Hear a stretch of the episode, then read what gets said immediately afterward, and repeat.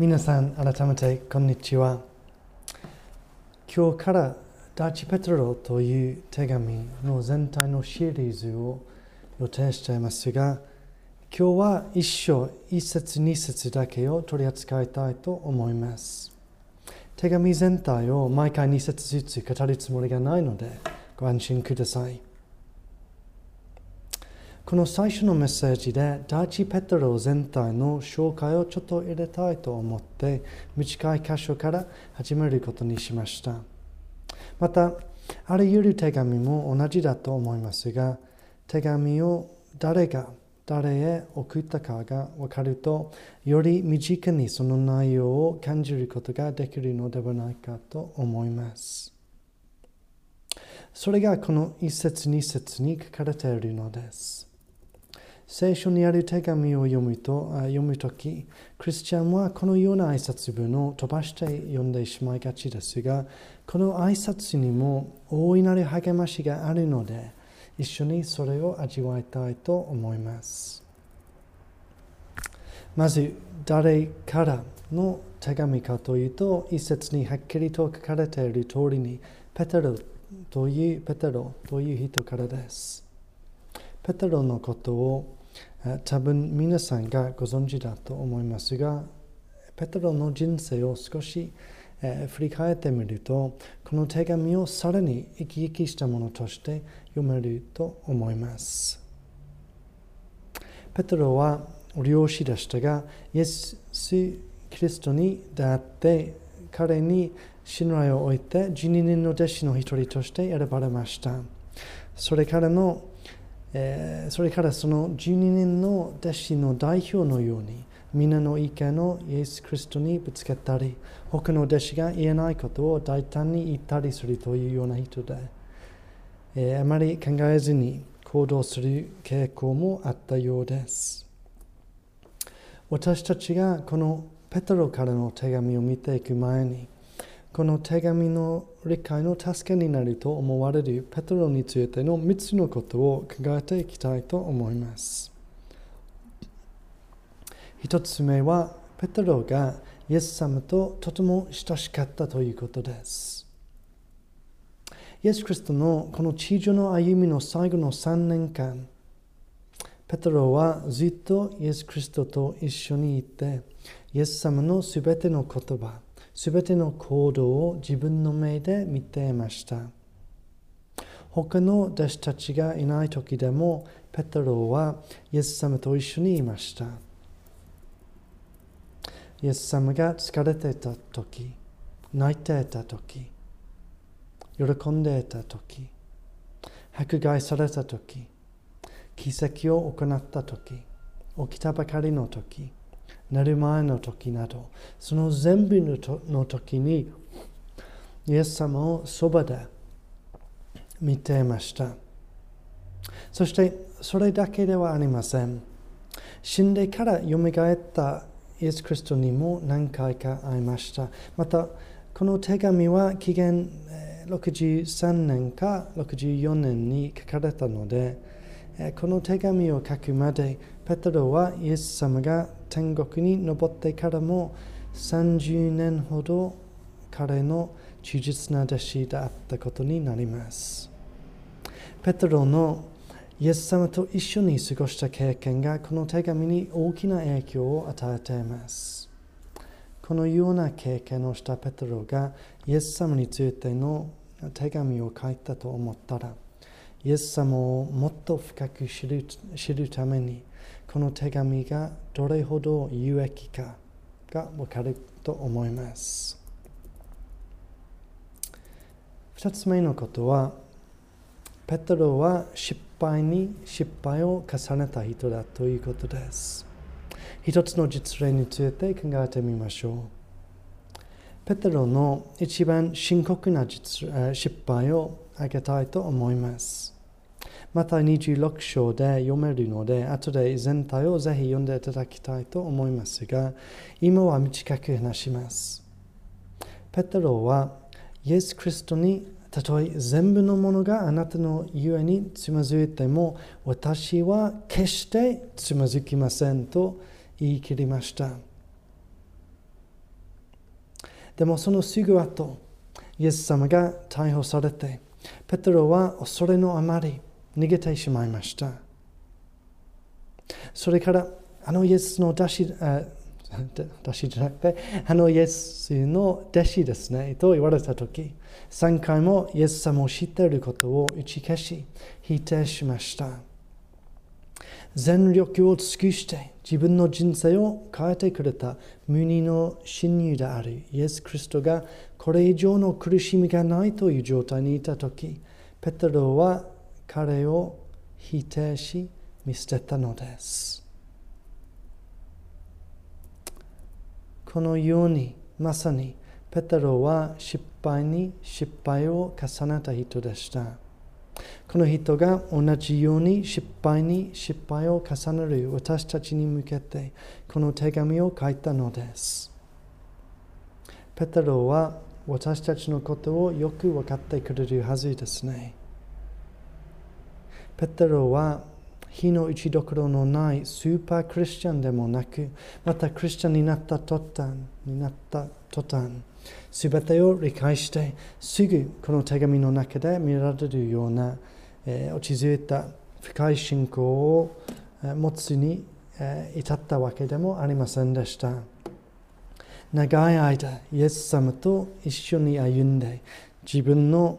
間違いから学んで、神様の偉大な恵みによって変えられた人です。いわゆる普通のクリスチャンでした。つまり、どれほどの失敗を重ねても、また今どれほどのわからないことがあっても、私たちも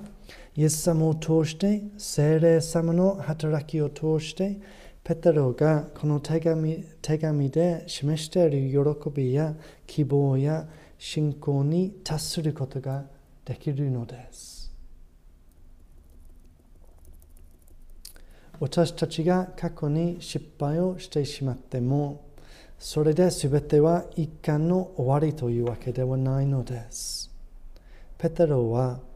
使徒になって初代教会をリードして聖書にある2つの手紙を書きました。私たちもイエス様への信仰さえあれば人生が変えられて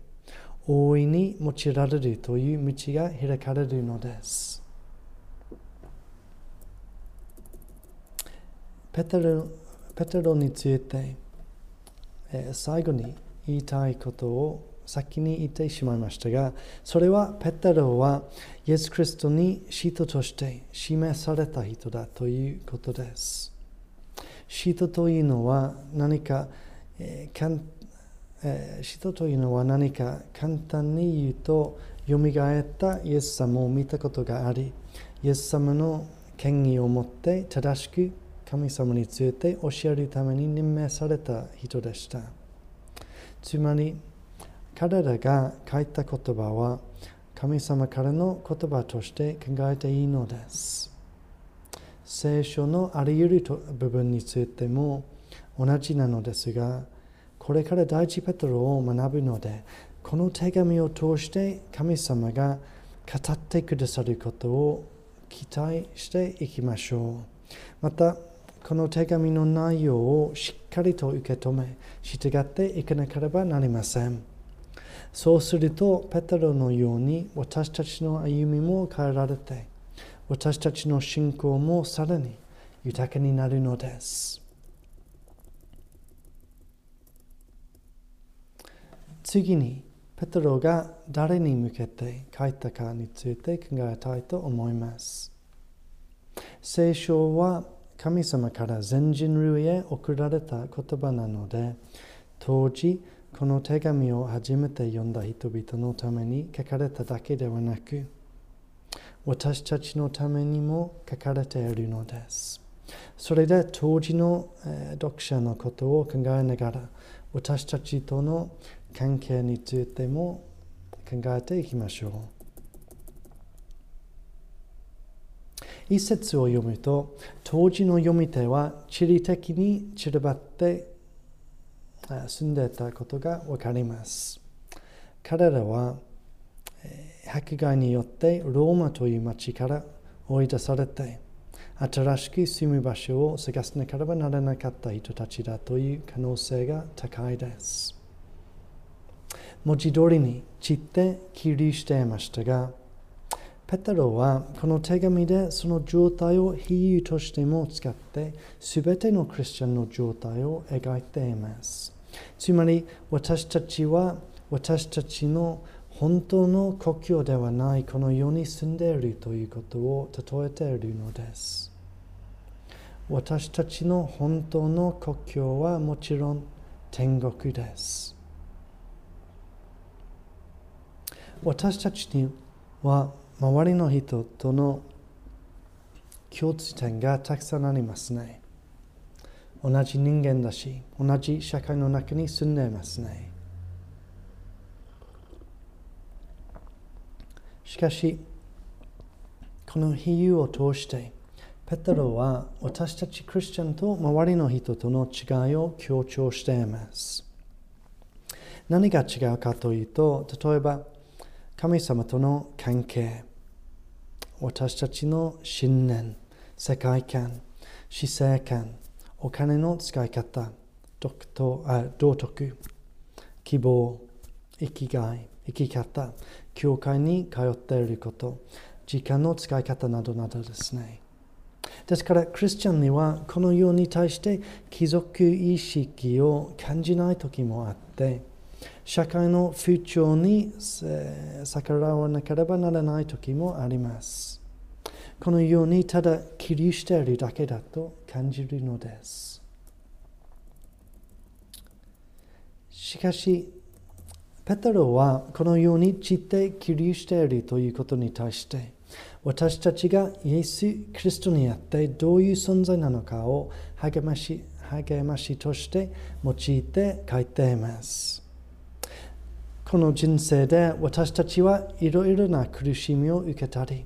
敵対されたりします。しかしその中でもクリスチャンが他の誰よりも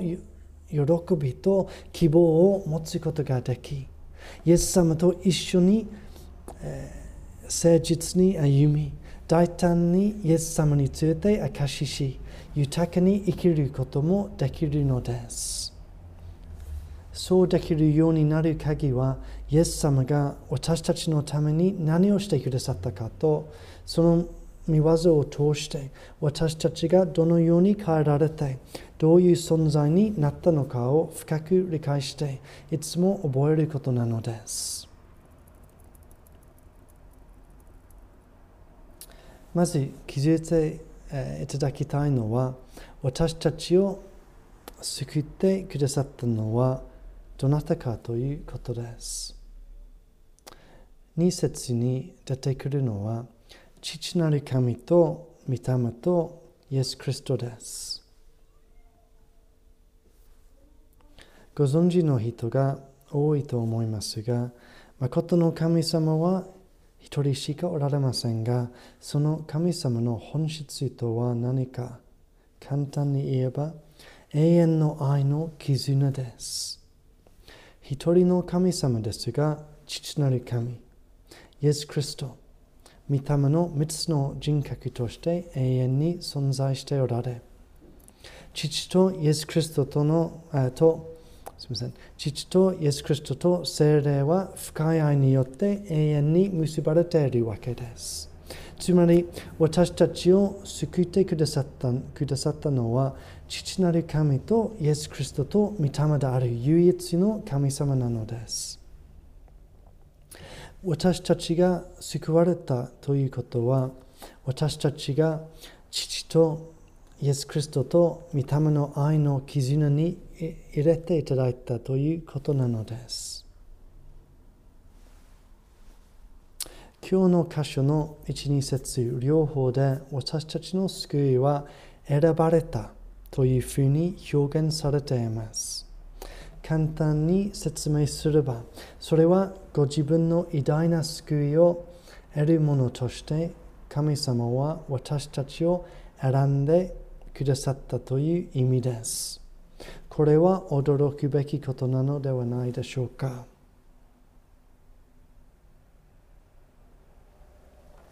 選ばれたという言葉を聞くといろいろな疑問が思い浮かぶかもしれかもしれませんその疑問はとても大事だと思うので他の機会にそれについて話したいと思いますがこの12節の挨拶で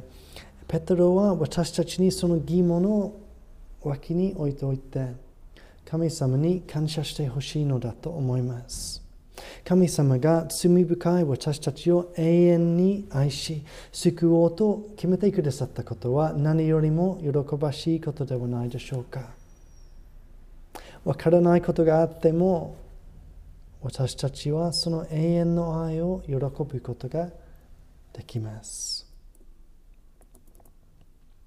では2節から2節から、えー、順番にこの真理をさらに味わっていきましょう。最初に父なる神様の余地に従ってということです。元の言葉でこの余地という言葉はとても意味深い言葉で隅から隅から隅まで私たちのすべてを知っておられ愛しておられるという意味です。しかもそれは私たちが生まれてからということではなく私たちが存在する前からもということなのです。万物を創造する前に神様は愛を持って私たちを救おうと決めました。それはもちろん私たちが特にいい人だからというわけではなくただただ神様の愛のゆえです。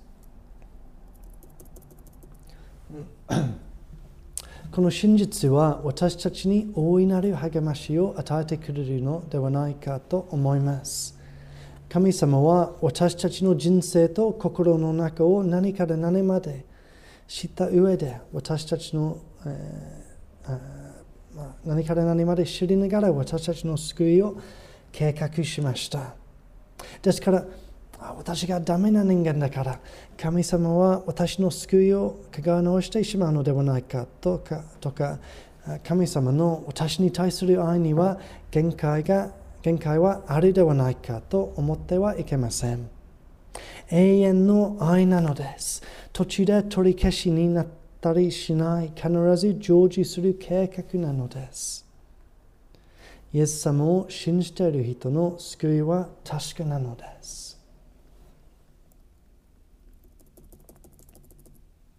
次に、御霊の清めによってということです。誠の神様は聖なる神様ですが、人間は自分の悪い行動と言葉と考えのために心が汚れています。そのせいでそのままでは神様に近づくことができないのです。神様との親しい関係に入らないのです。しかし、神様はご自分の民になるために、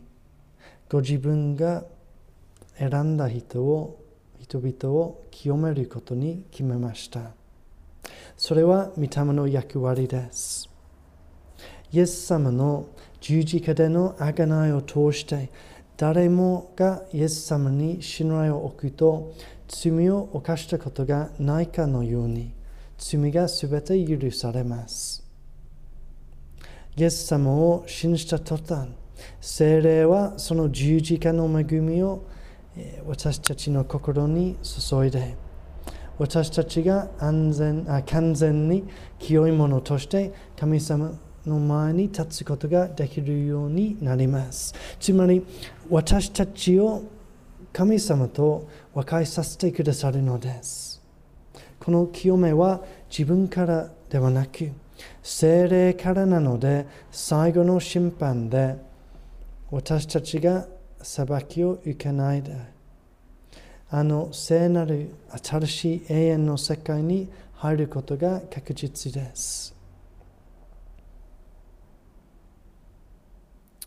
しかしそれはもちろんクリスチャンになると完璧な人間になるというわけではありません。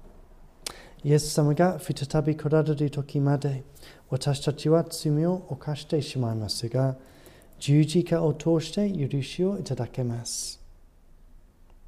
しかし、精霊の清めの役割はこの生涯ずっと続きます。つまり、精霊は私たちの心の方向を罪から神様へ変え、毎日私たちのうちに働いておられ、私たちの考え、行い、言葉を記憶して私たちが罪を捨てることができるように助けてくださいます。その最初の大きな清めの見業をしてくださった精霊ですから、これから私たちを清めることができるということを信頼できるのです。三つ目のことは、イエス・キリストに従うようにということですね。私たちの救いの一つの面は、愛にあふれているイエス様が私たちの主になってくださることです。別の角度から見ると、私たちがこれからイエス様を自分の主として認め、従おうと決心するのは、私たちの信仰の一部分と言えます。このように私たちは大いなる恵みをいただきます。すなわち、神様との和解、罪の許し、永遠の喜び、平安などなどですね。また、この決心は従順の生涯の第一歩にもなります。本来、人間のそうであるべき生き方は、自分を作ってくださった神様に従うことで、それが一番ふさわしく豊かな生き方なのです。ともすれば、クリスチャンは救われたということを、えー、到達点とみなしてしまいがちだと思いますが、ある意味で救われたということは出発点なのです。言うまでもなく、イエス様に従うということは難しいこともたくさんありますが、最終的に他のどんな生き方よりも充実した希望にあふれる生活になります。私たちはすべての愛と知恵と知恵の源であるイエス様に導いていただくために選ばれたのです。ですから安心と平安を持って生きることができますね。また、イエス様に従うことができないと思っている方が今日いらっしゃったら、そういう心配がないともこの言葉からわかります。その最初の大きな決心に導くことができた神様は、これからも皆さんがイエス様に従えるように心を変えることができるのです。また、最初からそのために私たちを選んでくださったので、必ず最後までそのご働きを成し遂げます。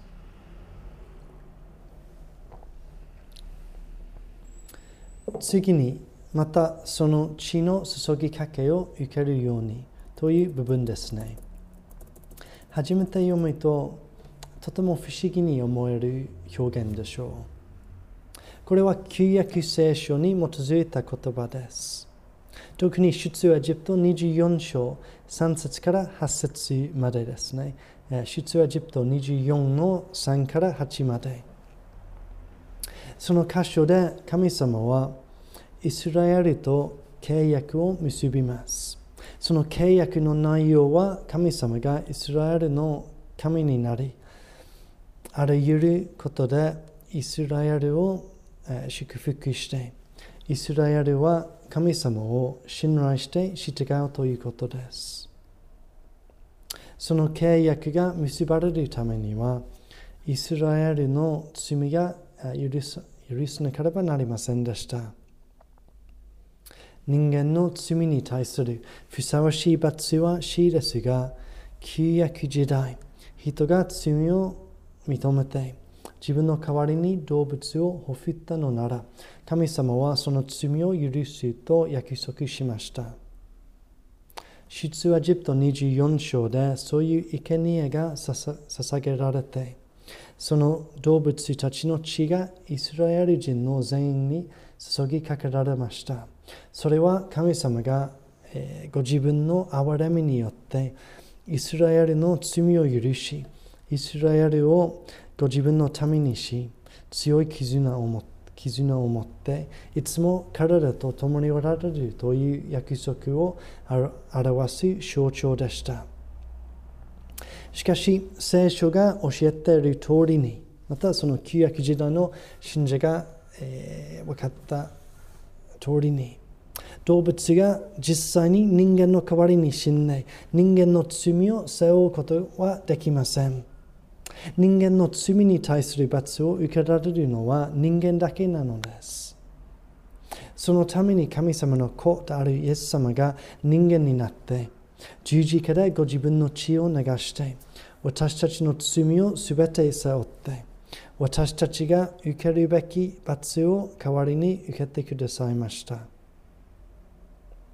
私たちの代わりに死に私たちを罪とその罰から解放できるのは動物でもなく他の何かでもなくイエス様しかおられないとのです。私たちの罪が許され、私たちが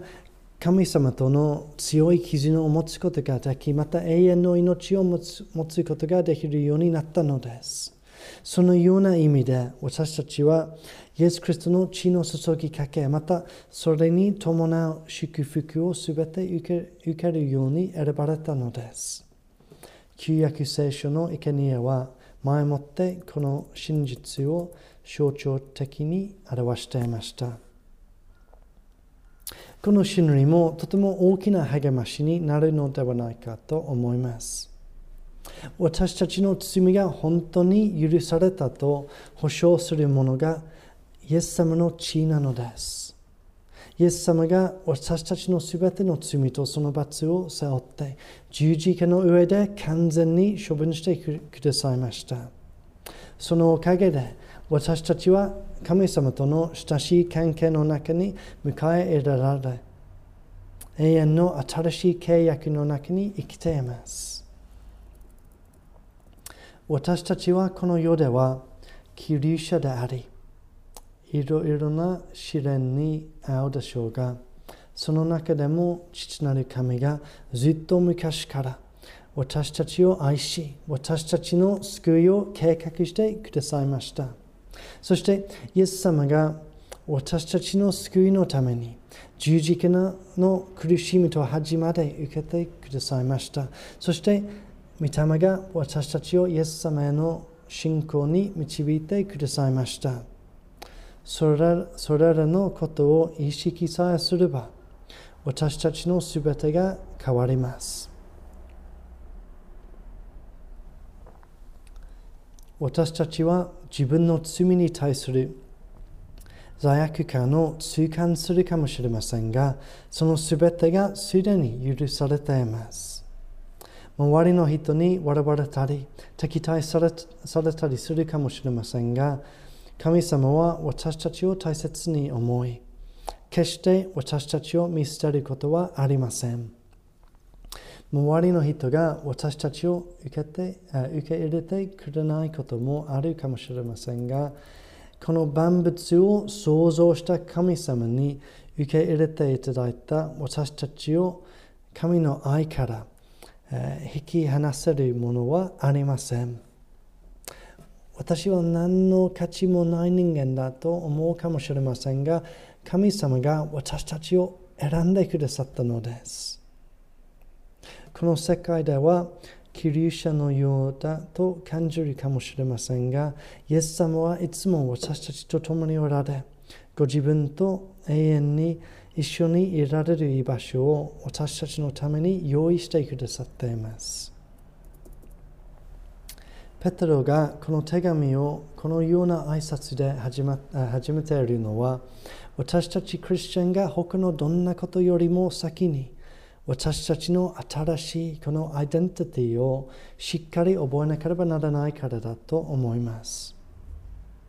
これからペトロはこのテーマをさらに展開